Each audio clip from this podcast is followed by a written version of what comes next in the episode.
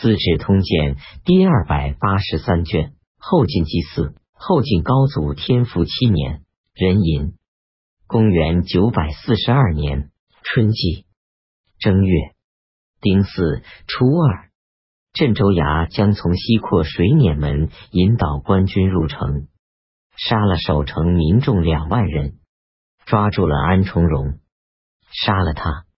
杜重威杀了引导入城的人，把入城据为自己的功绩。庚申初五，安重荣的首级送到邺都。后晋高祖命令屠了七房府，装入匣中送往契丹。癸亥初八，后晋朝廷更改镇州为衡州，改承德军为顺国军。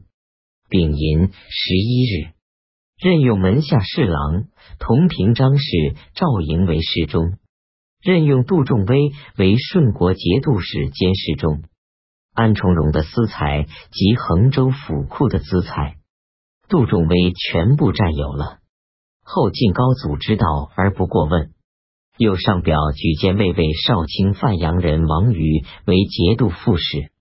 王瑜替杜重威沉重的搜刮百姓，衡州人不堪其苦。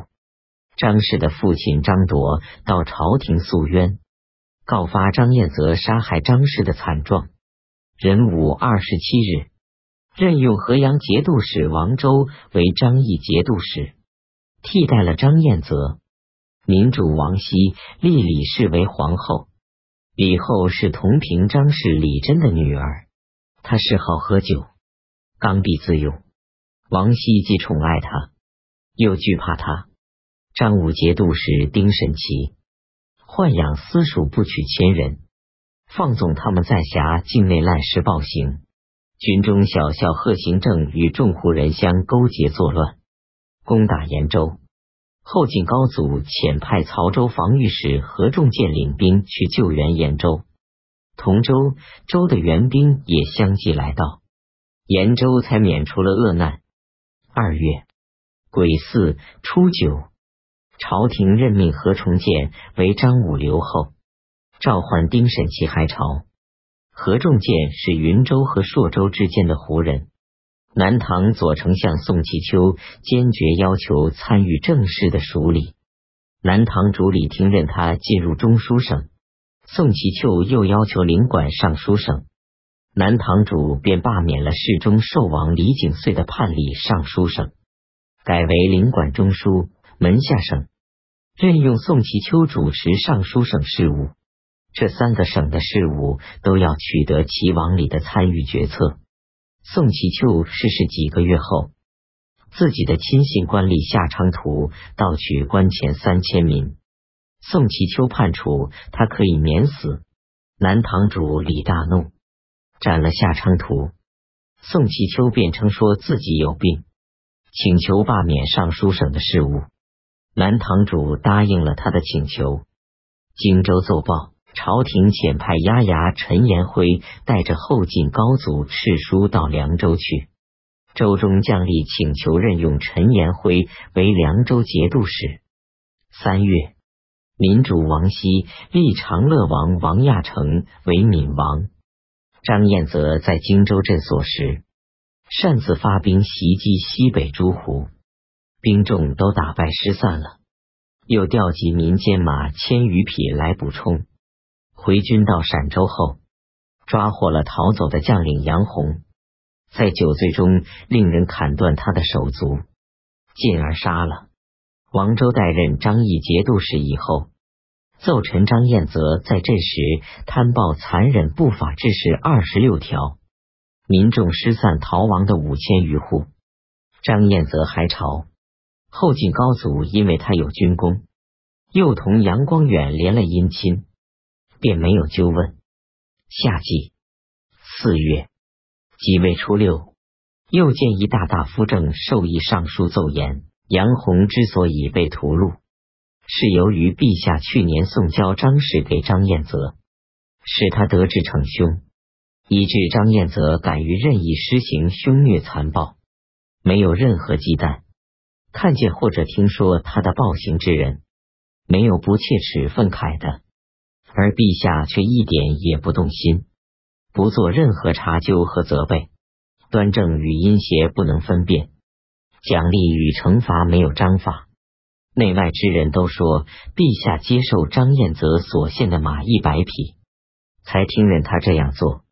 我很替陛下惋惜承受这种恶劣的名声，请求陛下明正张彦泽的罪名依法承办，用以洗刷天子的圣德。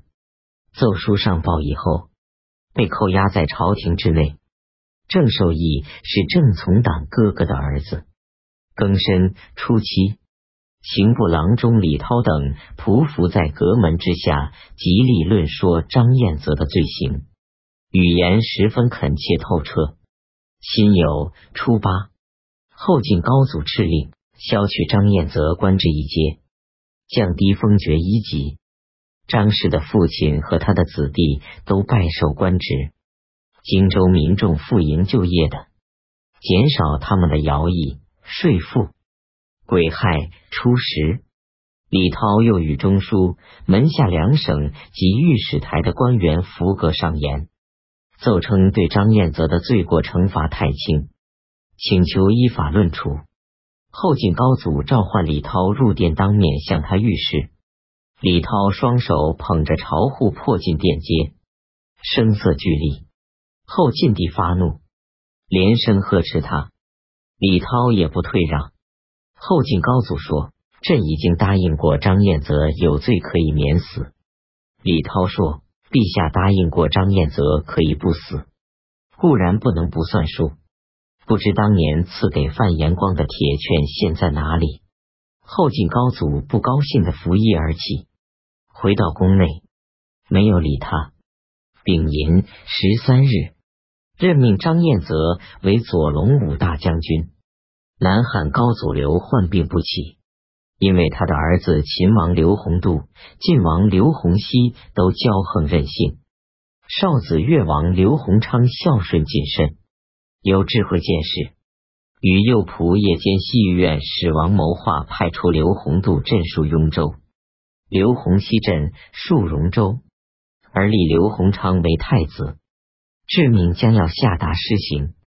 正好遇上崇文使萧绎进宫问候疾病，便向他咨询这件事。